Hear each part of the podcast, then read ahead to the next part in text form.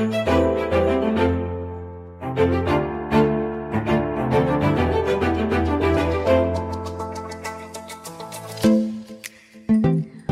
hermanos, nuevamente aquí estamos comenzando en este podcast de Algo Diferente Ministry. En esta semana pues vamos a tener un tema muy especial, como siempre yo digo, un tema súper interesante, no puedo dejar de decirlo, porque todos los temas son siempre interesantes. Y más cuando Dios está dirigiendo ese mensaje a todos los que lo necesitan escuchar.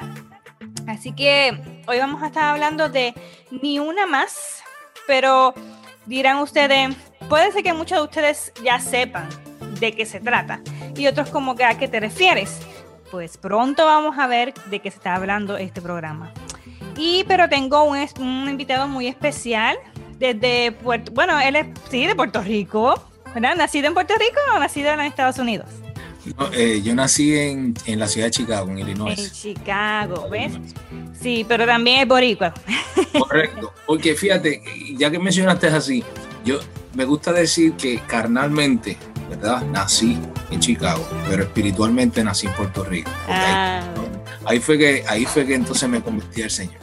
Ah, bueno, muy bien, y claro que sí, aquí está el pastor Dani Vélez. ¿Cómo se encuentra hoy? Estamos bien, gracias a Dios, no podemos quejarnos, el Señor es bueno, estamos muy bien, gracias a Dios.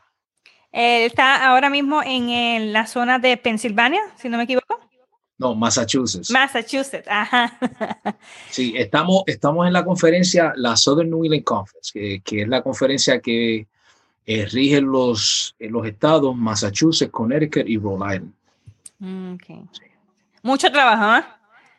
Bastante, Pero es bueno para la gloria de Dios, ¿no? Definitivamente. Amén, así es.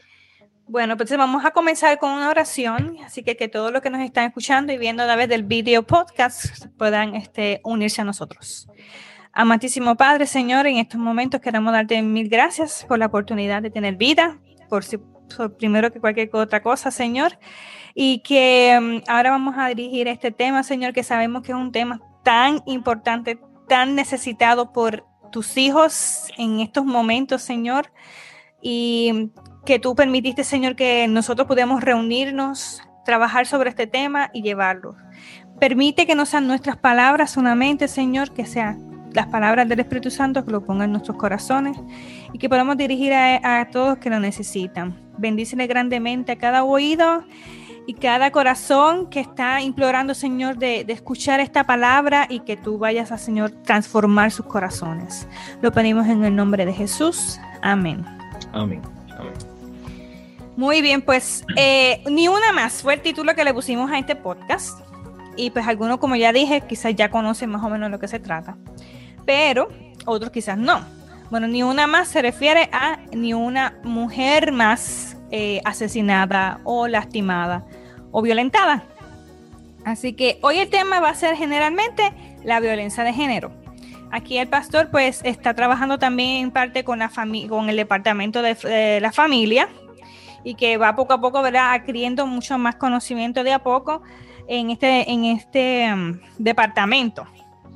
Así que queremos conocer sobre lo que es la violencia de género. ¿Nos podría ayudar, pastor? Seguro, interesante eh, la violencia de género. Hay, muchas personas la interpretan de distintas formas, ¿verdad? Este, buscando algo generalizado este, y un poquito más al, punto. Eh, es, importante hacer la diferencia entre lo que es violencia de género y lo que es violencia doméstica, que que puede, pueden parecerse y de hecho tienen similitudes, pero también tienen diferencia, ¿verdad? Una ustedes van a ver que apunta hacia la mujer y a la otra más bien eh, apunta hacia la familia eh, como sujetos de referencia. ¿ok? So, lo que es violencia doméstica y violencia de género, ¿verdad? Violencia doméstica eh, es lo que se produce, se le conoce como la violencia que se produce en el domo, o sea, en la casa, el hogar. ¿ok? Y la puede ejercer y sufrir cualquiera de los miembros del núcleo familiar. Es decir, la puede sufrir madre sobre hijos, ¿verdad? Eh, o un nieto sobre su abuelo, o un esposo hacia una esposa y viceversa, ¿verdad? Pero esto, esto ocurre en el seno del hogar, ¿ok? En la casa. Ahora, la violencia de género, ¿verdad? Es aquella que se produce generalmente contra la mujer, generalmente contra la mujer, ya mismo a decir por qué contra la mujer, generalmente, estoy utilizando esa frase o esa palabra antes de decir solamente la mujer, ¿verdad? Eh, se, produce generalmente contra la mujer por el hecho de serlo, o sea, por el hecho de ser mujer, se, se, se incurre en violencia hacia ella, sencillamente porque es mujer. Y de hecho, y a eso se le añade otras cosas más, ¿ok? Esto ocurre tanto dentro como fuera de la casa. Esto ocurre en el trabajo, esto ocurre en cualquier otro ámbito de la vida pública, ¿ok? Ahora, como les mencioné, sin embargo, la violencia de género también incluye violencia contra los hombres, niñas y también hacia los niños. Pero, pero, este, los, los, los, los casos que han salido a la luz, obviamente los reportes, en la mayoría de ellos es hacia la mujer, que se, que se, que usualmente se asocia más, ¿verdad? Se está hablando más hacia la mujer, que, que ocurre hacia la mujer. Este, dicha, dicha violencia, ¿verdad? Eh, se le conoce como una violencia que está dirigida contra una persona, una persona, debo decir, por motivos de género. ¿ok? Ese tipo de violencia dice que se fundamenta en la supuesta superioridad de sexo sobre otro y sus manifestaciones son muy variadas. O sea, sencillamente, por ejemplo, en mi caso de yo ser hombre eh, y yo voy a cometer ¿verdad? Semejante, semejante violencia de género ¿verdad? hacia una mujer, sencillamente yo me creo superior a ella, sencillamente porque soy hombre. No, no, no necesariamente, y si, y, si, y si fuese en el trabajo, pues peor todavía, si tuviese un título, si tuviese alguna estatus social, eh, sería aún peor. Pero, pero del saque, desde lo más básico, sencillamente, porque, porque yo soy hombre, pues siento, me siento superior a la mujer. O sea que la mujer tiene que hacer lo que yo, lo que yo diga, porque yo soy el hombre. Eh, se, se, reporta que es ejercida más por los hombres, como mencioné, y es menos, pero sí también por parte de las mujeres también. Las mujeres también eh, eh, han cometido, se ha reportado que ellas también han cometido violencia de género, como también han cometido violencia doméstica. Los casos son menos, pero son, son probables, o sea, que son, se han dado. Existen. Eh, sí, existen. Esto también constituye una violación fundamental. La, la violencia en todos sus aspectos, específicamente ese, lo que es violencia de género, no es otra cosa que una violación fundamental del derecho de la vida, ¿verdad? De la libertad, de la seguridad, de la dignidad, igualdad entre las mujeres y los hombres, a la no discriminación y a la integridad física y mental. O sea, Dios nos hizo a nosotros seres libres, ¿ok? Nos hizo con igualdad de derecho. Claro, obviamente, y lo vamos a ver más adelante, una vez entra el pecado, obviamente este mundo se trastorna eh, de, de tal forma que hoy en día tenemos los resultados. Sara, por mencionarte algunos ejemplos, hablando, ya que estamos hablando de la violencia de género, vimos lo que era, unos ejemplos eh, que afectan a, mujeres, a niños primordialmente, a niñas, debo decir, primordialmente en el mundo entero, ¿verdad? Eh, cabe destacar, ¿verdad? Entre ejemplos que de, violencia de género hacia, hacia, hacia la fémina, se encuentra el aborto selectivo eh, por razones de género el aborto selectivo por razones de género. También eh, eh, las diferencias en el acceso a la alimentación y a los servicios. ¿ok? Quizás no necesariamente en Estados Unidos, se supone que no, pero sí ocurre en distintas partes del mundo. Sencillamente así. ¿ok? Otra, obviamente, y esto es muy común, se escucha mucho, la explotación y el abuso sexual. ¿Ok? También lo que se le llama como el matrimonio infantil, que igual en algunas partes del mundo es ilegal, pero en otras partes lamentablemente sí lo es. Otra, otro ejemplo de violencia de género, Sara, lo es la mutilación, eh, lo que le llaman la mutilación genital femenina. Este, eh, también en, en, hay ciertos lugares del mundo donde eso, eso es permitido. El acoso sexual, ¿verdad? que aunque sea ilegal aquí en, esta parte del mundo, en los Estados Unidos, no quiere decir que no ocurre, ocurre, el acoso sexual ocurre.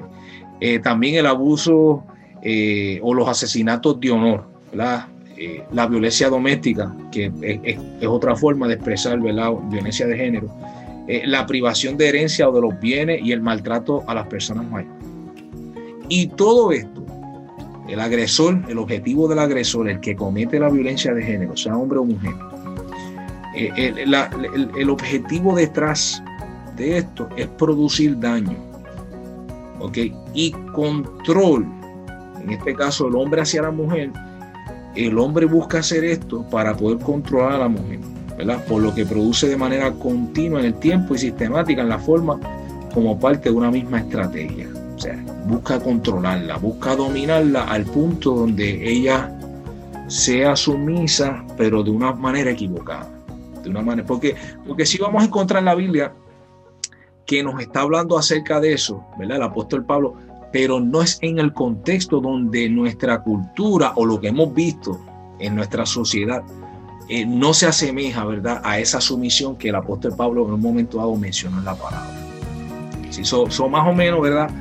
Eh, eso es lo que se le conoce como violencia de género y algunos ejemplos que son bien comunes este, de lo que nosotros vemos en nuestra sociedad como violencia de género. Sí, es verdad. Me recuerdo que hace poco vi una noticia de algunos de los um, países que eran legalmente la mutilación de los genitales femeninos que la habían este eh, prohibido, por lo menos en ese lugar. Y pues me alegré muchísimo, ¿verdad? Porque yo sé que yo no estoy allí, para sufrir eso, ¿verdad? Pero para los que están allí, debe ser horrible solamente imaginármelo. Y me pareció, wow, una buena noticia entre tantas noticias tan, tan difíciles, ¿no? Claro, claro, Sí.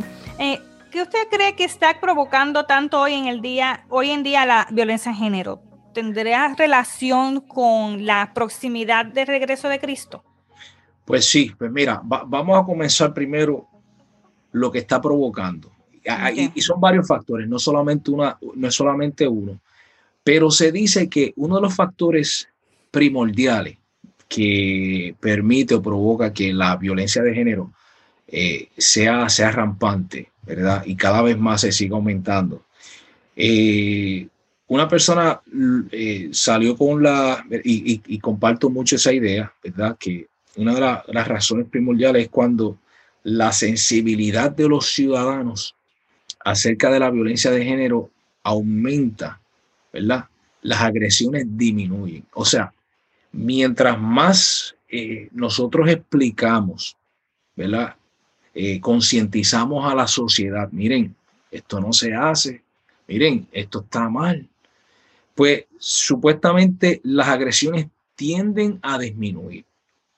Pero cuando entonces ocurre lo contrario, cuando bajamos la guardia, cuando ya se pierde quizá ese ímpetu, esa fuerza de que entonces dicen que entonces eso, la violencia de género comienza a dispararse de nuevo y comienza a salir eh, en más casos.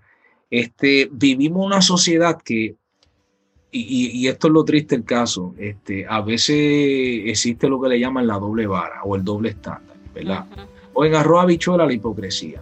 O sea, yo no, yo no puedo estar en contra de algo pero luego sentarme frente a un televisor y disfrutarme lo que estoy viendo. Estoy diciendo que está mal, pero me siento frente a un televisor o enciendo la radio o, qué sé yo, a mí me compro, ¿verdad? Eh, eh, estas canciones por iTunes o lo que sea, por cualquier medio por ahí, este, y entonces escucho, porque interesante que, que vemos cómo, cómo las películas, eh, cómo las novelas, eh, los sitcoms que le llaman aquí, que son ¿verdad? programas eh, eh, de serie que se ve mucho aquí en los Estados Unidos. yo, no puede ser que yo vea esto, ¿verdad? lo disfruto, estoy en contra, pero me siento y lo disfruto. Entonces, eso, eso es una doble. Yo pienso que soy progresivo. Lo mismo, muchas muchas de estas canciones, específicamente lo que le llaman el trap. ajá, el trap, el trap, el reggaetón, este, recuerdo para los años 90 eh, lo, que le llaman, lo que le llamaban el underground. Óyeme, eh, eso, eso era una falta de respeto, una denigración a la mujer. Terrible. Entonces, yo no, si yo no, yo no puedo, y, a veces, yo, o sea, es interesante ver a veces ver estos, estos tantos artistas, comediantes, eh, cantantes, de momento salir, mira, respeta, dígale no a la violencia pero yo lo, yo lo estoy cantando. ¿Me entiendes? Oh, dígale no a la droga, pero tú sabes, mientras estoy cantando, yo me fumo un moto. Y, y a mí, de qué estamos hablando? Exacto. dos cosas, dos factores importantes, ¿verdad? Que, que, que provocan tanto violencia de género. La, falta de concientización, ¿verdad? El, dejar de enseñarle a esta generación, a esta sociedad, miren, esto está mal. Y no solamente está mal, es que tiene que parar. y, y, está mal y tiene consecuencias legales. ¿ves? Y otras, otros tipos de consecuencias, pero, pero usualmente yo creo que el, el ser humano eh, eh, cuando tú le hablas de consecuencias legales, yo, eso es lo primero que, por ejemplo, me pongo el cinturón, no porque estoy pensando que va a pasar un accidente, yo puedo perder la vida, no, me deja ponerme el cinturón porque si igual está ahí abajo me va a dar, me va a dar un me va a dar un boleto. Este, así muchos otros aspectos y este puede ser uno de ellos. Lo otro, obviamente, estamos adaptándonos a lo que vemos, a lo que escuchamos. Por eso mencioné, ¿verdad? Lo que vemos en la televisión. Lo a decir como que el poder de, de lo que entra en, nuestro, nuestra mente, ¿no? Hay una cita, no recuerdo exactamente la página, está en el conflicto de los siglos, donde eh, lo, lo, estoy parafraseando, ¿verdad? Prácticamente lo que quiere decir que nuestra mente, hay una ley de vida que es, y es que nuestra, nuestra mente se va adaptando a lo que nosotros estamos viendo. Y llega un punto donde me, me vuelvo, me, vuelvo inmune. Y es como, es, como si nada, es como si nada. O sea, puedo ver una violencia de género y es normal, no lo veo tan malo, veo que ¿verdad? es parte, es parte de, esto es parte de la vida, you know, lo cual no es así, no debe ser así, pero el, el estar tan habituado de verlo, me acostumbré que, que no, para mí no es nada. Ahora, Mencionaste algo interesante sobre la venida de Cristo, si está relacionado. Pues mira, totalmente. Mateo 24, 37 dice, ¿verdad? Como en los días de Noé, así será la venida del Hijo del Hombre. Dios Jesús. Ahora, ¿qué estaba pasando en los días de Noé? Bueno, Génesis capítulo 6 describe que el mundo de la época de Noé, las cosas estaban al garete. O sea, las cosas estaban bien mal. Eh, por ejemplo, el versículo 5 del, del capítulo 6, vio el Eterno que la maldad de los hombres era mucho en la tierra y que todo designio de los pensamientos del corazón, eh, y claro, y cuando en este caso dice corazón, por eso señalo mi mente o mi cabeza, eh, no está hablando del órgano que, bombea sangre, está hablando de nuestra mente, donde se generan los pensamientos. Antes de nosotros actuar, todo comienza aquí en nuestra mente. Eso, la palabra dice que eh, la tierra, ¿verdad? Se corrompió de tal forma, ¿verdad? La maldad de los hombres era mucho en la tierra y todo designio de los pensamientos del corazón de ellos eran de continuo solamente el mal. O sea, la inteligencia que esa gente tenía, porque allá obviamente había menos tecnología, pero utilizaban más la mente. Por causa de la tecnología y otras cosas más en esta época, yo estaba escuchando no hace mucho, hace unos años atrás, que el ser humano lo que utiliza en la capacidad de su cerebro, pues utilizamos creo que un 2 y, hasta más sobresaliente creo que es un 3%, me parece. Pero en aquel entonces era distinto, había menos, había menos tecnología, pero no quiere decir que por eso había menos eh, eh, eh, mental, menos, menos, ¿verdad? menos inteligencia, al contrario. Y la inteligencia de Dios la utilizaba para la maldad, no para buscar la manera de cómo hacer las cosas bien, sino para todo lo que era lo que era malo. Más adelante en ese mismo capítulo, en Génesis 6, dice, y se corrompió la tierra delante de Dios y estaba la tierra llena de violencia. Y miró Dios la tierra y aquí que estaba corrompida, porque toda carne había corrompido su camino sobre la tierra. ¿Ve? So, vemos que las tendencias sobresalientes de esa sociedad era la corrupción, la maldad, y la violencia en sus distintas facetas. La, violencia en sus distintas Bueno, como que Dios dijo, esto tiene que parar. O lo paro o lo paro. no, no había de otro. Y que si bien uno puede ver argumentar que siempre ha habido corrupción, violencia y maldad desde Adán y Eva, ¿verdad? que fueron expulsados del jardín del Edén, no podemos ignorar el aumento extraordinario en cada una de esas características durante las últimas décadas. O sea, aunque eso existió desde allá, nosotros vamos viendo que, que en vez de ir disminuyendo, tristemente ha ido aumentando. Drásticamente. So, evidentemente, si Cristo va a venir, ¿verdad? Y dice que antes de que Él venga, los días van a ser como los días de Noé, yo creo que estos son estos días, lo que nosotros estamos viendo. Como principio de dolores, ¿no? Correcto, correcto. Así es. Y eso solamente es principio. y no estamos en la parte más difícil, ¿no? Mm. Eh, ya mencionaste la, parte de lo que sí, em, esto de violencia de género siempre ha existido. Y entonces la pregunta que te quiero hacer es, que ya me contestaste en parte, que si es solamente de esta generación. Y ya con la pregunta anterior como que se cubrió bastante a toda esta pregunta. Que pensamos como que no es que hoy estamos peor, no que hoy es que se está, se está viendo más. Pero realmente pienso yo, si, si estoy uh, diciéndolo mal, eh, me corrige, de que además de que ha aumentado por la proximidad de la, del regreso de Cristo, por tantos años de pecado también, es que la tecnología ha sido una clave importante en poder dar a conocer lo que está pasando en el mundo. Eh, eh, fíjate qué interesante, Sara. Eh, hay la, historia cuando miramos hacia atrás, este, vemos, vemos cómo las distintas culturas, sí, triste, lamentablemente, practicaban de diferentes formas y aunque posiblemente como era algo normal para ellos, no le llamaban violencia de género, pero sí era, era, era violencia de género.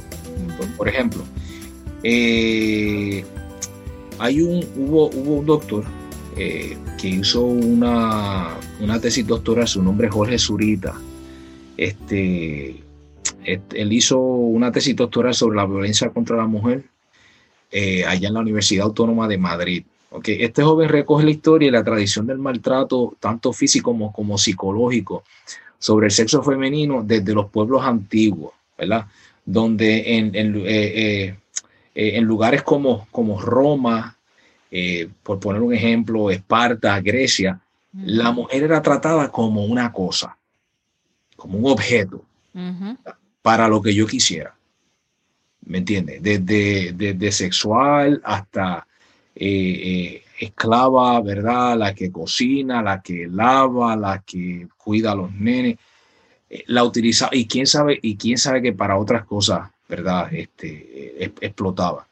Ahora, un dato curioso que encontré, según Jorge, ¿verdad? Explica en su tesis, es que en Egipto se valoraba mucho la figura femenina. En Egipto se valoraba mucho la figura femenina y hasta cierto punto, ¿verdad? Pienso tiene, tiene más sentido, eh, eh, no, no, sé, ¿verdad? Si, si estoy mal, pero el ejemplo que me viene a la mente, recuerdo en la Biblia cuando la hija de Faraón eh, encuentra, ¿verdad? Este, a, Moisés, ¿verdad? Este, pues mira, el, mandato de, de, su papá fue, no, todos los, todos los, los hijos hebreos hay que matarlos.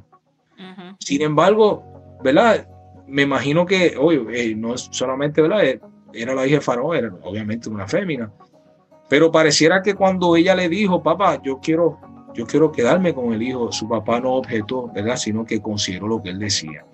En el siglo IV también, en el Corán, eh, según estaba leyendo de la tesis de decía que los, estaba citando él un texto del, del Corán, decía, los hombres tienen autoridad sobre las mujeres en virtud de la preferencia que Alá, que es el Dios, ¿verdad? Que, a quien ellos sirven, ¿ve? ha dado uno a otros y de los bienes que gastan. ¿Ok? Dice, las mujeres virtuosas son devotas y, cuidan en ausencia de sus maridos de lo que Alá manda que cuiden. Amonestad a aquellas de quienes temáis que se revele, eh, eh, dejadlas solas en el lecho, en el, en el lecho, dice, pegadles si os obedecen, no os metáis más con ella. Alá es excelso, grande. Interesante. O sea, que el Corán, según, según dice Zurita, está citando que, es importante que el marido entonces amoneste. Por cierto, eh, en el Islam este, se practica la poligamia, o ellos tienen más de una mujer. Ellos pueden tener más de una mujer y me parece que tienen que, después que las puedan mantener, ellos pueden, pueden tener, ¿verdad? Este, las mujeres que, ellos, ellos, ellos tengan. Eh, en la Edad Media, otra, otra época, ¿verdad? Este, se afianzaron las ideas de desigualdad de las mujeres que en muchos países aún siguen vigentes. Se enlazó el valor y el emprendimiento del hombre sobre la mujer durante la Edad Media, ¿verdad? que apenas tenían ningún tipo de derecho, hablando de las mujeres, no podían poseer propiedades, no podían trabajar ni ganar dinero, incluso en las cárceles eran tratadas como esclavas al servicio de los carceleros y de otros presos. En la Biblia también vemos casos, y, debo, y debo aclarar, ¿verdad? Porque este, la gente mal utiliza la palabra de Dios y, muchas veces a su conveniencia. Y muchas veces la sacan de contexto para decir, por eso es que no podemos usar la Biblia, por eso debemos descartarla. La Biblia nos habla de distintas situaciones, distintas historias, y porque están registradas no quiere decir que Dios aprobó todo lo que pasaba. Por ejemplo, en, eh, el, en, el, libro de jueces tenemos una historia peculiar, bien interesante, eh, en el capítulo 19. Ahora, el libro de jueces fue escrito en el año mirante de Cristo, so, para que tengan una idea de, de lo, de lo viejo de, este acontecimiento. Y, y nos habla acerca de un levita que viene transitando y se detiene por ahí por la tribu de Benjamín. Y esa noche este, no tiene dónde dormir, ¿verdad? se está quedando en la plaza juntamente con su concubina, ¿verdad? Eh, y con su criado. Pero dice que del monte baja este, un, benjaminita y le dice, varón, ¿de dónde vienes y hacia dónde va? Él le dijo, bueno, eh, eh, voy hasta, hasta, hasta el lugar. Y el hombre le dijo, mira, no te, no te quedes aquí. Él le dijo, mira, yo traté de quedarme, no hay quien me hospede, yo tengo mi comida y tengo la comida de, de mis animales este, tengo la, paja para mi buey, pero nadie me quiso alojar. Él le dice, no te quedes aquí, usted puede, tenga paz, le dijo, quédese conmigo. Dice la Biblia que esa noche cuando estaban hablando, ahí lo dice en el capítulo 19, están ellos, ¿verdad? Estaban ellos, me imagino que estaban cenando y eso. Llegó, llegó un grupo de hombres, precisamente benjaminitas, algo muy parecido que nos habla del libro de Génesis que ocurrió cuando los ángeles fueron a visitar a Lot. Entonces tocaron allá la puerta, mira, ábrenos que queremos a conocer, conocer ese hombre se cree que esa palabra conocer lo que ellos querían, las intenciones de ellos eran malvadas. O sea, ellos, ellos pareciera que querían cometer algún tipo de violencia y quién sabe que algún tipo de violación sexual hacia, hacia, hacia aquel forastero. Y, y again, ¿verdad? Tengan en cuenta, eran benjaminitas, se supone que eran del pueblo de Dios. Este, sin embargo, el libro de jueces nos deja claro que eh, se levantó una generación que no conocía de Dios, no, no temía a Dios. Así que aunque aunque ellos practicaban esto, esto no quiere decir que Dios lo aprobó. Que, bueno, long story short, la historia larga corta, dice la Biblia que, que el levita cogió y empujó la, la concubina de él, porque el, el, que lo estaba hospedando este, le estaba diciendo a él, este, le estaba diciendo al grupo afuera, mira, pero yo le doy mi hija, como, como Lot también le dijo, yo tengo dos hijas aquí, yo se las doy. El Benjaminita dijo lo mismo este, no, hagan, no le hagan tal daño al forastero, por favor, no le hagan eso. Pero, pero lo que hizo el levita fue, por salir del paso, empuja, dice que agarra, y el término en hebreo que da a entender como que a la fuerza saca su concubina afuera, se la entrega a sus tipos. Eh, concubina no era, no era la esposa, así que, pero era una de sus mujeres. Igual, ¿no? esto no es aprobado por Dios. Eran costumbres que lamentablemente estaban, estaban ahí. Y pues la Biblia dice que todos esos hombres en su maldad abusaron sexualmente a esta mujer hasta que al otro día, ¿verdad? Ella está en la puerta tratando de entrar. Y el levita abre la puerta, la ve en el piso, le dice, levántate que nos vamos. Y levántate fue que eh, la, pobre, la pobre mujer murió. Entonces él, él se molestó tanto, la corta en pedazos, la manda a las demás tribus, les deja saber, mira, mira lo que pasó aquí. So, volviendo a la historia, ¿verdad? Él, él era la persona que debía haberla defendido a ella, pero demostró que era un cobarde y pues hizo lo que hizo. Repito, estas historias están grabadas en la Biblia. Esto no quiere decir para nada del mundo que Dios aprueba esto. Para nada, para nada.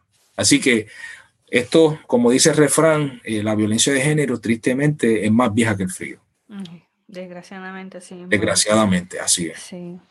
Eh, pero es impactante esa, esa historia, créeme, tantos detalles así. Qué horrible, ¿verdad? Que no tenga ni siquiera un poco de valor por, por ese ser humano, porque es un ser humano, ¿no? Así es. Y, así Y, ahí es que vemos, ahí es que vemos en la práctica cómo, cómo, cómo es que entonces este, se tildaba, se miraba a la mujer. Era un objeto. Un objeto. Eh, un plato, un vaso, ah, échalo ahí, eso después se lava, ¿verdad? Para, tratarle, ¿verdad? De, un poquito gráfico. Eh, Literal. Pero está bien, no, no está bien para nada, ¿verdad? Para nada. Y eso lo, lo, vemos, lo vemos en la Biblia y específicamente podemos verlo en Jesús. Este, cómo Jesús devolvió, ¿verdad? Este, y, y cuando digo devolvió, porque en, lo, en el Génesis Jesús no, no fue la intención cuando crea al ser humano no creó a la mujer interesante, la creó, la creó desde, la sacó de la costilla del hombre, la sacó de ahí. No hizo, no, la, no hizo otro muñeco de barro, la saca desde adentro. Entonces, cuando, cuando Adán la ve, este, este hueso de mi hueso, carne de mi carne, o sea, es, es mía, es parte mío. Y vemos al apóstol Pablo hablando de eso también, y esos son unos textos que más adelante vamos a ver. Así que nunca fue la intención, esa no fue la intención de Dios, pero el pecado obviamente corrompió entonces las ideas y, la manera de ver las cosas en este mundo, específicamente hacia el sexo opuesto. Definitivamente. Entonces te pregunto, Dani, tú en tu experiencia así pastoral, ¿has tenido un acercamiento de alguien, has conocido a alguien que ha tenido, que ha vivido esta violencia de género? En la iglesia, más bien. Sí, mira, yo, yo quisiera decir que no. Yo quisiera decir que no, pero tenemos que, tenemos que ser honestos, ¿verdad? Este, por desgracia, este sí, sí. Y a veces esta, estas cosas se dan en la iglesia. La violencia de género se da también en nuestras iglesias. Queramos admitirlo o no, es una realidad. Que quizás no pasa este, los niveles altos que ¿verdad? la sociedad secular, en aquellos que no creen en Dios, pero, eh, pero pasa. Lamentablemente pasa. Recuerdo específicamente un caso donde, y, y acuérdense, la violencia de género no solamente abusos físicos, a veces es abuso emocional.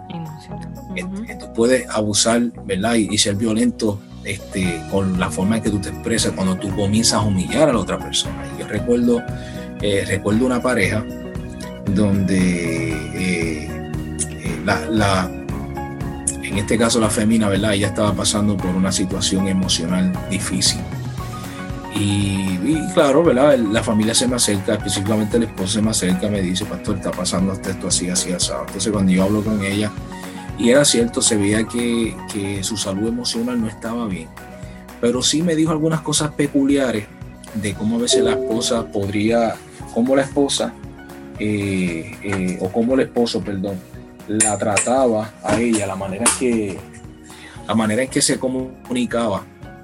Eh, a veces algunas palabras que utilizaba. Eh, no solamente él, sino que el hijo estaba haciendo lo mismo, estaba tomando el mismo rumbo.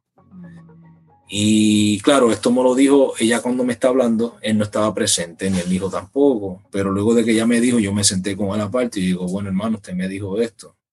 Y usted se me quejó que su hijo le hablaba así a su esposa, ¿verdad? Y eso dice, sí, sí, pastor, mi hijo yo digo, pero un dato curioso, hermano, y dígame la verdad, su esposa me dice esto, usted le habla así, usted le habla esa palabra que su hijo le dice, con lágrimas en sus ojos, me dijo, sí, pastor, y dije, hermano, pues, pero, entonces yo le digo, entonces, ¿cómo usted pretende, cómo, cómo usted pretende que su hijo respete a su, a su esposa, que es, su que es la mamá de él?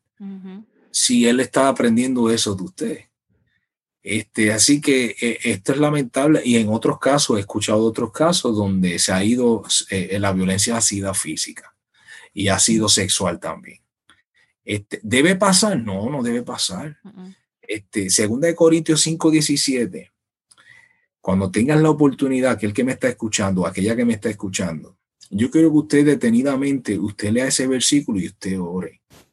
La palabra de Dios dice, el apóstol Pablo dijo a los Corintios, si alguno está en Cristo, no dice que va a ser una mejor persona, no dice que va a dejar y va a mejorar en algunas áreas.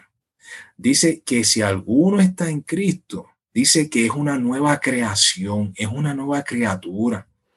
O sea, hay personas que creen que estar en la iglesia es tener conocimiento de lo que dice la Biblia. Y déjame decirte que el diablo que conoce la Biblia mejor que nosotros. Es más, el diablo conoce al autor de la Biblia porque lo vio. Cree en él no porque lo evangelizaron y le dieron estudio bíblico, él lo vio, él vivió con él. Así que eso no nos hace a nosotros cristianos, como decía un antiguo refrán, no sé si lo estoy diciendo bien, que porque un perro se mete debajo de un carro no lo hace un mecánico. exactamente. es, lamentable, es lamentable, pero es una realidad. Y eso tiene que parar. Por cierto, eh, tengo que también dejar saber que como iglesia, Sara, eh, eh, la iglesia adventista este, mundial tiene un departamento, un ministerio que se llama Ministerio de la Mujer. Y desde hace unos años para acá ha comenzado una campaña que se llama End It Now. Deténlo ahora. Como quien dice, detente ya, para ya. Y más o menos como cuando comenzamos entonces este, este conversatorio, este yo. Este, esto tiene que detenerse. Y le estamos diciendo Em, empezando por la casa, empezando nosotros, en este caso como iglesia, nosotros le estamos diciendo a nuestra iglesia que eso no puede, eso no puede existir, punto.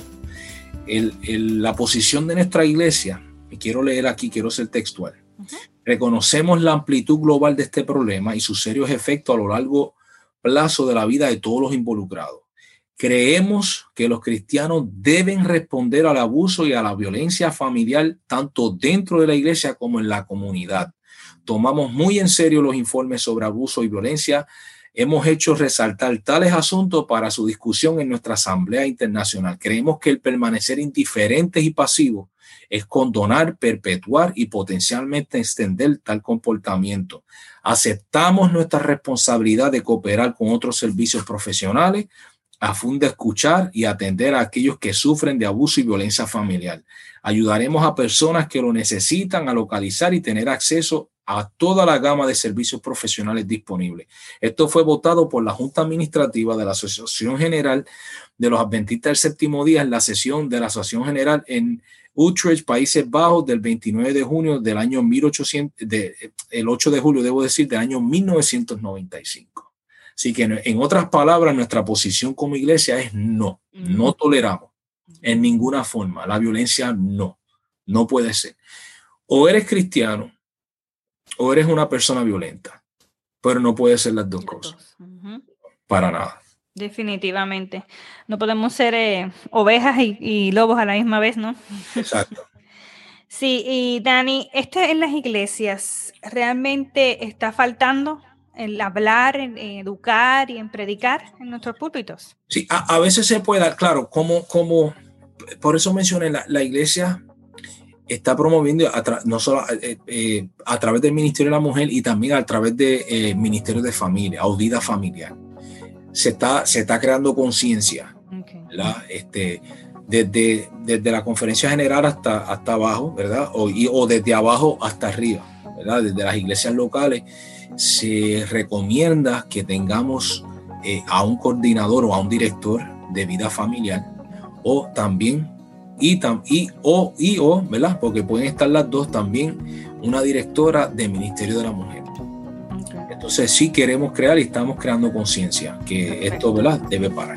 Claro que sí, que las hermanas que nos estén escuchando, si son directoras de Departamento de la Mujer, que, que esto sería un buen tema para enfocarse en no solamente predicación, también seminarios, también orientaciones, también en terapias psicológicas, en, en todo lo que sea necesario profesionalmente, ¿verdad? Para que todas las hermanas estemos bien, ¿verdad? Saludmente, saludmente, salud mental, mental, ¿qué quiero decir? salud mental. Y, y pues sobre todo, ¿verdad? Que no solamente las mujeres, yo diría que hasta los caballeros se puedan educar. Y esas cosas que, que han arraigado en su personalidad y su carácter por la sociedad pueda verse distinto porque verlo a través de los ojos de Dios, no a través de los ojos del hombre, ¿no? como, como el ser humano. Bien, yo quería compartir con ustedes unos, unos datos curiosos, estadísticas que conseguí, que me parece un poquito bastante impactante. Mira, se me fue. Ah, no, a ver si lo consigo acá. Ay, la tecnología no me hace caso a mí. Ok, ya lo conseguí. Dice que el 90% de las mujeres que han sufrido violencia no se ha separado de su pareja. O sea, si tú vienes a ver, hay muchísimas parejas, hoy en día, muchísimas mujeres en el cual están pasando y han vivido violencia doméstica o violencia de género en su familia y todavía siguen con esa persona. Otro detalle dice el 52.5% consideran que una pareja debe superar las dificultades y mantenerse unida. Que en parte es cierto, pero tiene un límite, ¿no? Así como estamos hablando, no hay necesidad de vivir ninguna violencia ni maltrato. Eso no está permitido en, de ninguna manera en, en el matrimonio, porque así Dios no lo está diciendo en su palabra y Dios no lo acepta de esa manera. Maltrato es maltrato. Claro. El 46.5% dice, creen que los problemas no son tan graves. O sea, como estábamos mencionando anteriormente, se acostumbran y no lo ven tan mal. El 40.4% dicen que creen y necesitan a su pareja. Es como una dependencia de la otra persona. ¿Por qué? Porque ya llega un punto de que ya el cerebro como que o la mente está tan débil y no tienen autoestima para nada que comienzan a, necesitar de la otra persona para, para vivir o para ser feliz, ¿no? El 22, el 28.7 porque tienen sus hijos porque sus hijos son pequeños. No se separan de sus parejas que, la, que las maltratan porque tienen hijos pequeños. El otro es porque no, lo, no tienen cómo sostenerse económicamente. Esas son las razones por las cuales se mantienen en estas relaciones tóxicas, porque es la realidad. No cuentan con el apoyo de nadie y le dan mucho miedo. El 16.7% no tienen a dónde ir o no quieren salir de la casa. Mm. Temen que les puedan hacer daño a ellas y a sus hijos, eso yo lo he visto bastante, lo he escuchado bastante más bien. Y el último, que dicen 6.7%, dicen que su pareja las ha amenazado con quitarle sus hijos o a su casa. O sea, las estamos dando las razones por la cual, cual la, la, mujer, en este caso, ¿verdad? Porque no solamente es de mujer, pero la mujer se mantiene en una relación de maltrato, de violencia de género, violencia doméstica, porque siempre tiene una excusa, siempre tiene algo que va por encima de su propio bienestar. Y entre esas cosas lo que estábamos hablando, unas porque tienen los niños pequeños, otros porque lo han amenazado, otros porque no sabe dónde voy a ir, que si no voy a poder traer el trabajo, que yo voy a hacer con mis hijos. Este, entonces, por eso hay 90% de estas parejas que se mantienen juntas a pesar de todo eso. Y, Sara, yo quisiera añadir a eso que hay veces que la, mujer puede pensar que es normal porque ella lo vio que su mamá aguantó ese tipo de práctica hacia ella. Y el hombre, cuando lo perpetúa, ¿verdad? Cuando el hombre es el que, es, es el que hace eh, eh, o ejecuta, ¿verdad? La violencia de género, lo hace así porque así fue que él lo vio también. Así lo enseñaron en su casa, lo cual está mal. Y viceversa, ¿verdad? Cuando es la mujer que, que maltrata entonces al hombre, e, es, igual, lo, lo, vio, lo vio, lo aprendió y alguien pensó, pues es, normal, ¿me entiendes? Es, normal y, lo cual no lo ve, lo cual no, no, no debe ser. No debe ser. Eh, y lo último que quería mencionarle, que quizás no, no se menciona mucho, y es que, como estábamos hablando con, aquí con Dani, es que la mayoría de los que sufren violencia de género son mujeres, pero también hay un porcentaje que es mucho menor que también es violencia de género hacia el hombre. Hacia el hombre. Y vi, y tengo una estadística que dice que más de 500 mujeres asesinadas, más sin embargo 67 hombres, que es un 0.01% también. Y eso no se le puede quitar tampoco la importancia ni la gravedad, ¿verdad? Porque de ninguna manera, como dicen, ni viceversa, de ninguno de los dos lados va a haber ese tipo de violencia para nadie. Y finalmente dice,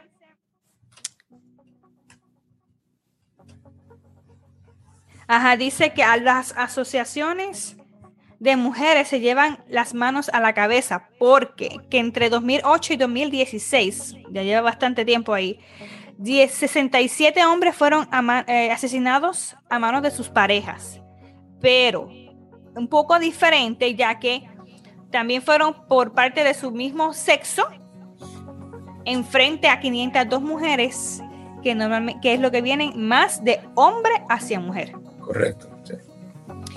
Así que un poco, es bastante impactante porque, por decir así, uno piensa, pues, aunque pues, hay la, pareja homosexual, no va a haber nada de eso, pero sí, lo hay. Es mínimo, pero lo hay. Este, pero el grosso, el, lo mayor que hay, que está pasando más últimamente, y bueno, con toda la historial que hemos tenido en la sociedad, es que es hombre hacia mujer. Y por eso es que el título de este podcast se llama Ni una más. No es porque no queremos quitarle importancia, no le queremos quitar importancia ni, ni gravedad a que sea viceversa.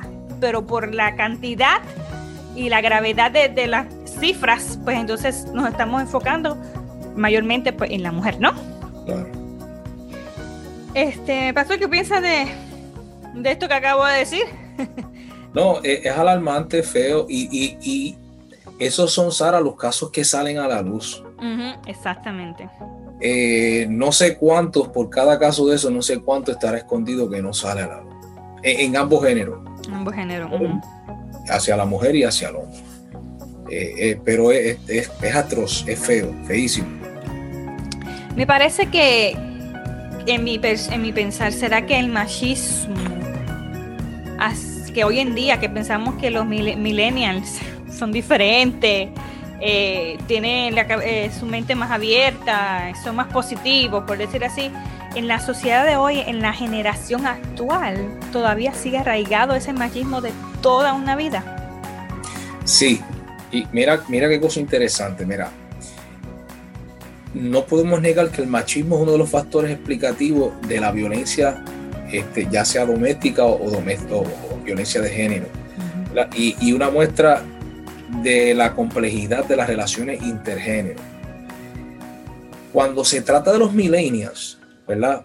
Un estudio del Council en, uh, on, debo decir, Council on Contemporary Families, eh, que asegura que en, el 1900, en 1994 el 42% de los estudiantes de último año de, ¿verdad? de escuela superior creía que el mejor modelo de la familia era aquel en que el hombre era la fuente principal de ingreso y la mujer debía quedar relegada a los trabajos de la casa, mientras que dos décadas después, en el año 2014, la cifra aumentó al 58% de aquellos que pensaban exactamente igual. O sea, que, que, que, que antes, y, y, esto venía en aumento, antes eran menos y ahora eh, eso, eso va, eso va, ¿verdad? Eh, creciendo. Asimismo, a mediados de los 90, menos del 30% de los jóvenes creía que las decisiones importantes en casa debía tomarlas el marido, mientras que en el 2014 la cifra ascendió al 40%. Hmm. ¿Cómo es posible, podríamos decir, que estamos viviendo en este retroceso, ¿verdad? ¿Qué ha ocurrido en el mundo para que el hombre de la generación X haya luchado mucho más por la igualdad de género que su sucesor? Pero antes de que, ¿verdad? Reiteremos, retiremos la palabra, ¿verdad? De los milenios. Veamos la opinión de, de ellos, ¿verdad? Según el mismo estudio, las mujeres no se quedan atrás y tienen una visión bastante retrógrada de la familia. Por ejemplo, el 15% de las encuestadas en el 98, en 1998, creía que el hombre debía ser la principal fuente de ingresos de la economía familiar, mientras que en el 2014 aumentó al 28%. O sea, estamos hablando casi el doble. Sin embargo, culpar a la nueva generación de sus actitudes y pensamientos machistas dice que no sería justo sin indagar en los motivos que los ha provocado a eso. Este, según otro estudio de la misma organización, esta vuelta al pasado eh, y concretamente la jerarquía machista tendría que ver con la idea de estabilidad y seguridad que el concepto antiguo de familia nos genera. Debido a la crisis económica y a las consecuencias que ha tenido los hogares en todo el mundo, ¿verdad? La inestabilidad y estrés por culpa del eh, eh, la baja en empleo, la baja de sueldo y todo lo que está ocurriendo, específicamente ahora este asunto del COVID, que, mucho nos ha, nos ha dado, las nuevas generaciones perciben el modelo de sus padres como eh, eh, el, el, patrón a seguir, ¿verdad? Un patrón de estabilidad y felicidad en el que el hombre trabaja fuera de la casa mientras que la mujer se encarga de las tareas y de los dos hijos, ¿verdad? Este, que debe ser así. Eh, alguien podría decir, ¿será que eso es pecado? No es pecado si ese es el acuerdo que una pareja llega. ¿Verdad? Si es un consentimiento, o sea, tú valorizaste la opinión de ella como ella valorizó la tuya, que ambos se sientan cómodos, que no, no es pecado. Yo he conocido los casos al revés. He conocido que por aquella razón el hombre estaba y yo me quedo en la casa. Y yo hago aquí allá, usted sale, trae trabajo, no hay problema, yo cocino, yo voy a lavar, yo sí que voy a estar pendiente a los nenes, no pasa nada. En las mentes, en las, las vistas de algunos, eso lo van a ver mal ¿Cómo va a ser? No te dejes, no, no pienses de esa forma. Eh, a la verdad, el caso es que eso no es ningún problema tampoco. O sea, siempre que una pareja se siente y dialogue y lleguen a esa, y los dos se sientan, se sientan cómodos con la decisión, no, no debe ser problema. Pero decir que eso es uso y exclusivamente de, no, no, no debe ser. O sea, el varón que me escucha, eh, eh, no te sientas mal, agárrate un día, levántate y, y friega. Eso no, no, pasa nada. Agarra la ropa, échala a lavar, no pasa nada. Está pendiente a los. Eso no, no, pasa absolutamente nada. Eso no quita, eso no quita de ti el que tú seas un varón hecho y derecho. Al contrario, me gusta la comparanza que hace el apóstol Pablo cuando habla del hombre y la mujer cuando se casan. Habla del marido y habla de la mujer él lo compara a la entrega que hay entre Cristo y la iglesia. Y, en este caso, en el matrimonio, el hombre debe representar a Cristo. Cristo se entregó por la iglesia, hizo lo imposible, o sea, dio su vida. Entonces, eh, debe nosotros, eh, eh, como varón, en este caso yo, yo, yo debo este, hacer lo posible y debo sacrificarme, ¿verdad? Por mi esposa, ¿me entiendes? Aunque aunque obviamente, ¿verdad? Eh, como hizo Jesús, bueno, entregar nuestra vida, porque, porque hicimos ese pacto con Dios. ¿Entiendes? Estamos ahí por, por, ello. O sea, no, no puede ser solamente en las buenas. Aún en las malas tenemos que hacer lo que tenemos que hacer. Impactante, impactante, el, no sé, tanta información que a veces no ignoramos, ¿no? Que, que tenemos aquí en nuestra propia mano, en la palabra de Dios, la tenemos tan acceso tan tan rápido, ¿no? Con la tecnología, ignorarlo. Referente a los hombres o a las personas, para hacerlo más general, eh, que, mm, que son los maltratadores. ¿Tú tienes algún tipo de palabra, consejos para ellos? Porque a pesar de que mm, ah, normalmente uno lo que se enfoca es la víctima, ¿verdad? La que está sufriendo, pero pero ellos también tienen necesidad de, cambiar, tienen necesidad de, Dios, ¿no? del amor de Dios y de ser transformados, ¿no? E, es así, mira, si tú has caído en esa conducta, tienes que parar, número uno. Tú tienes que reconocer que Dios no te creó para que tú tuvieras esa conducta hacia nadie. No, no importa, o sea, Dios te creó para que tú fueras libre, pero también la creó a ella para que ella fuese libre. Viceversa. Sea quien sea en esta relación, o, no solamente estamos mirando el aspecto, en, el aspecto familiar, pero esto se da también en la escuela, se da en el trabajo. Donde quiera, en el ambiente que sea, si es en la familia o es en el trabajo. Dios no te ha dado a ti ninguna autoridad ni permiso para tú maltratar a nadie tienes que parar. A veces, igual, son conductas aprendidas, la viste, lo has visto tanto en, lo que has visto tanto en televisión. No te sientas mal ni avergonzado de buscar ayuda, de reconocer, mira, yo tengo este rol y yo tengo que parar, necesito ayuda. Es mejor que lo haga. No, no sabe las vidas que destruyes, que daña, además de que sin, sin, sin pasar por alto tu propia vida. Sea, todo lo que tú destruyes cuando tú tienes semejante actitud, ¿verdad? Hay personas allá afuera serias, decentes, que reconocen que esto puede ser un problema este, que es un problema en, en persona y están más que dispuestos en ayudar. Así que eh, eh, detén lo que estás haciendo, deténlo y busca ayuda. No pasa nada, no pasa nada. No eres el primero, no serás el último que reconoce que tienes una necesidad, que tienes una debilidad que tienes que trabajar. Y con, obviamente, y, y sobre todo, sobre todo, ¿verdad? La búsqueda de Dios todo comienza con la búsqueda de Dios, cuando nos rendimos a Dios. No quiere decir que un psicólogo no te va a ayudar, no quiere decir que un terapista, un profesional de la salud te va a ayudar. No, no, no. Te va a ayudar, seguro que sí. Pero la transformación va a venir de arriba. El, nosotros reconocer lo que nosotros somos, donde hemos caído, por ahí comienza todo. Eh, y, quiera Dios que puedas encontrar, ¿verdad? Porque hay terapistas excelentes que temen a Dios, que te van a ayudar a salir y dejar esa, conducta que no debe ser.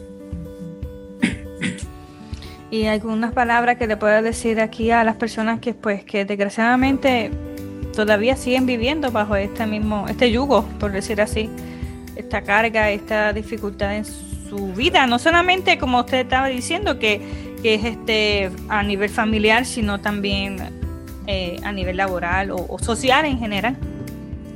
Mire, eh, primero, ¿verdad? Este, debemos actuar de la primera vez que ocurra. E, esto es algo que no debes permitir. Esto es algo que no debes. De la primera vez que ocurra, eh, que comience, ¿verdad? algún tipo de agresión eh, verbal este, o física.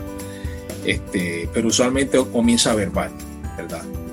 Desde esa primera vez que ocurra, tú tienes que parar. Tú tienes que decir, no, espérate, espera un momentito, un momentito, no, no no así, ¿no? inclusive, y, llevándolo antes de que ocurra en el matrimonio, miren, este, es, bien importante, tú que estás comenzando, si vas a comenzar o estás en la búsqueda o en el proceso de comenzar una relación sentimental con alguien, eh, pídele a Dios discernimiento que te abra los ojos, ¿sabes por qué? Porque tú no vas a cambiar a la persona y el matrimonio no lo va a cambiar tampoco. Si una persona durante el noviazgo, porque esto a veces ocurre, porque a veces, a veces pensamos que la violencia de género ocurre en los matrimonios, ¿verdad? O ocurre violencia doméstica, en este caso en el hogar, ¿verdad? Porque hay una, mira, a veces, a veces ocurre antes de que, de que se inicie, antes de que se inicie, oficialice un matrimonio, desde que son novios. Tú no tienes por qué aguantar. Así que de la primera es necesario que tú digas, no, no. Comunícale a la persona, perdóname, me ofendes. Cuando me hablas así, me ofende. Me ofende. Yo te voy a pedir, por, favor, que, que tú suspendas esa, esa actitud. La persona, ¿verdad? Puede ser que igual, inconsciente, porque eso es lo que, eso es lo que ve en la sociedad, eso fue lo que quizá vio en su casa, ¿verdad? Eso es lo que ve en la televisión, eso es lo que escucha. Eso él está pensando, su mente está, que te puede mirar, en este caso, si es el hombre hacia la mujer, te ve como un objeto. No, mujer que me estás escuchando, date a respetar. No te estoy diciendo que le, ¿verdad? le caigas arriba o le hablas con palabras ese, cortésmente, firmemente, finamente le puedes decir, un momentito, tus palabras me ofenden.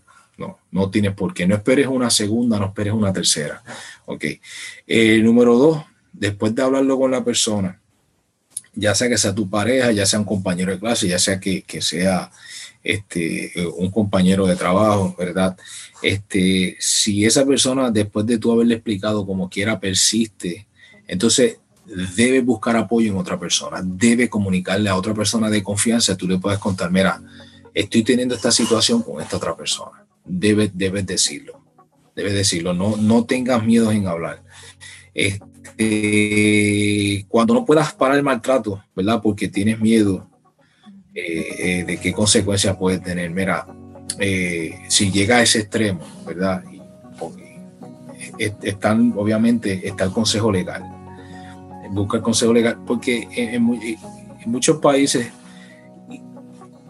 la violencia de género es ilegal en muchos países. En otros todavía, lamentablemente, hay cosas que son permitidas, desafortunadamente. Pero nunca está de más que tú, que estés, esté, que tú conozcas bien tus derechos para que no, para que se te respeten, punto. Claro está. Nunca exija algo que tú no vas a dar, ¿verdad? O sea, no puedes esperar que, que no se te haga o no se te cometa violencia de género hacia usted cuando usted a veces hace eso hacia otro. Y por último, obviamente, este, eh, es momento, ¿verdad?, de decir, eh, basta, basta ya. No tienes por qué aguantar. Dios no te creó para que aguantaras ningún tipo de abuso. Basta ya. Sí, no existe ninguna excusa, ninguna razón por la cual, por ejemplo, como estábamos mencionando ahorita, que decía que se quedaban con su pareja porque pues tenemos que soportar por pasar por esto. Esto es parte del matrimonio o de, una relación. Y pues, en otras palabras, es que esto no es para que Dios creó el matrimonio, esto no es para lo que Dios creó este, las relaciones entre seres humanos en general. Dios tiene un propósito de, unirnos con, con, nuestras parejas. Pero Dios también quiere hacernos entender que lo que tiene que haber es amor, respeto, porque así mismo es el ejemplo que Cristo nos da de que lo que Él hace por la iglesia, que somos nosotros, así es que debe hacer, como dice aquí el, pastor Dani, eh, el hombre por la mujer y la mujer por el hombre, porque son una pareja, es una es un equipo que están trabajando juntos. Y, mi, mi parte es que yo tenga felicidad, pero también que le crea, eh, crea felicidad a mi pareja. Eso es lo que Dios quiere. ¿Por qué? Porque es una pareja saludable, es una pareja que primero que enaltece, enaltece a Dios por sobre todas las cosas en todo lo que hace. Y Dios quiere que tú tengas felicidad en gran manera, amor, que tengas este futuro, que no tengas que estar sufriendo. Eso no es lo que Dios quiere para ti. Y te lo digo para todas esas personas que nos están escuchando y nos están viendo a través de lo que es el Facebook y el YouTube, que no hay mejor fuente de, ayuda y de, amor, como así nos mencionó el pastor, que solamente Cristo Jesús. Todo lo puedo en Cristo que nos fortalece. Amén, Bueno, gracias, Pastor Dani Vélez, por esta información tan importante. Sabemos que hay muchas cosas que tenemos que seguir. Eh, indagando entre nosotros mismos, ¿verdad? Para que esta educación no solamente provenga, ¿verdad? De los profesionales de la salud, sino también de nuestras iglesias, del punto de vista de la iglesia, para que todos, desde adentro hacia afuera, podamos tener salud, no solamente mental, sino espiritual. Así que muchas gracias por aportarnos mucho en esta noche. Es así. Quiero dejarle, Sara, con este versículo. Salmos capítulo 11, verso 5 nos dice, el Señor prueba al justo y al impío y aborrece al que ama la violencia. Mi exhortación para todo, hombre o mujer, que tú puedas odiar la violencia en todas sus facetas, que tú las puedas odiar, no importa cómo sea. Dios no ama la violencia, Dios no aprueba la violencia en, de, ninguna, de ninguna forma. Hay hay oportunidad en Jesús ser una nueva persona. Según de Corintios 5:17, no te olvides. Dios no quiere que tú seas una mejor persona, Dios quiere que tú seas una persona nueva. Hay una oportunidad para ser una persona nueva en Jesús. Amén, amén. Qué bueno es la esperanza. Jesús es nuestra esperanza y Él nunca nos va a... ¿Cómo es la palabra? Este... Nunca nos va a abandonar. Abandonar, no esa era la que tenía en mi mente, sí. Bueno, ¿qué tal si nos dirige una oración para combinar? Seguro que sí, seguro que sí. Padre, que estás en los cielos, gracias te damos eh, por la oportunidad de podernos reunir y a través de este medio poder conocer más de ti y hacer, ¿verdad? crear conciencia sobre la maldad y el repudio que tú tienes hacia lo que es la violencia, Señor. Eh, y lo malo que es, Señor. Este, ayúdanos a no solamente estar en contra de ella, sino eh, ser una voz para aquel, aquel que se siente que está débil. Ayúdanos a, a ser de ayuda, a ser de fortaleza a aquel que en estos momentos la necesita. Si hay alguien que nos está viendo, nos está escuchando, Padre Santo, que está pasando por este asunto, Padre, te pido que puedas iluminarlo a él o a ella. Ya sea que está perpetrando la violencia o ya sea que está siendo víctima de la violencia, yo te pido que puedan ambos ser libertados por ti. Muéstrale el camino, muéstrale la salida a ambos para que esto pueda detenerse ya. Eh, vivimos en tiempos difíciles, Señor, son los tiempos antes de que este, este mundo llegue a su, a su fin. Por ende, te pedimos que nos guarde, nos cuide, que no nos dejes caer en tentación y por favor, líbranos de la maldad. En el nombre de Jesús te lo imploramos. Amén, amén. Recuerden, próximo viernes vamos a estar haciendo otro podcast, así que no se lo pierdan. Facebook, eh, YouTube y por todas nuestras redes que sean este, audibles. ¿Okay? Muchas gracias, nos vemos. Seguro, Dios les bendiga, un placer.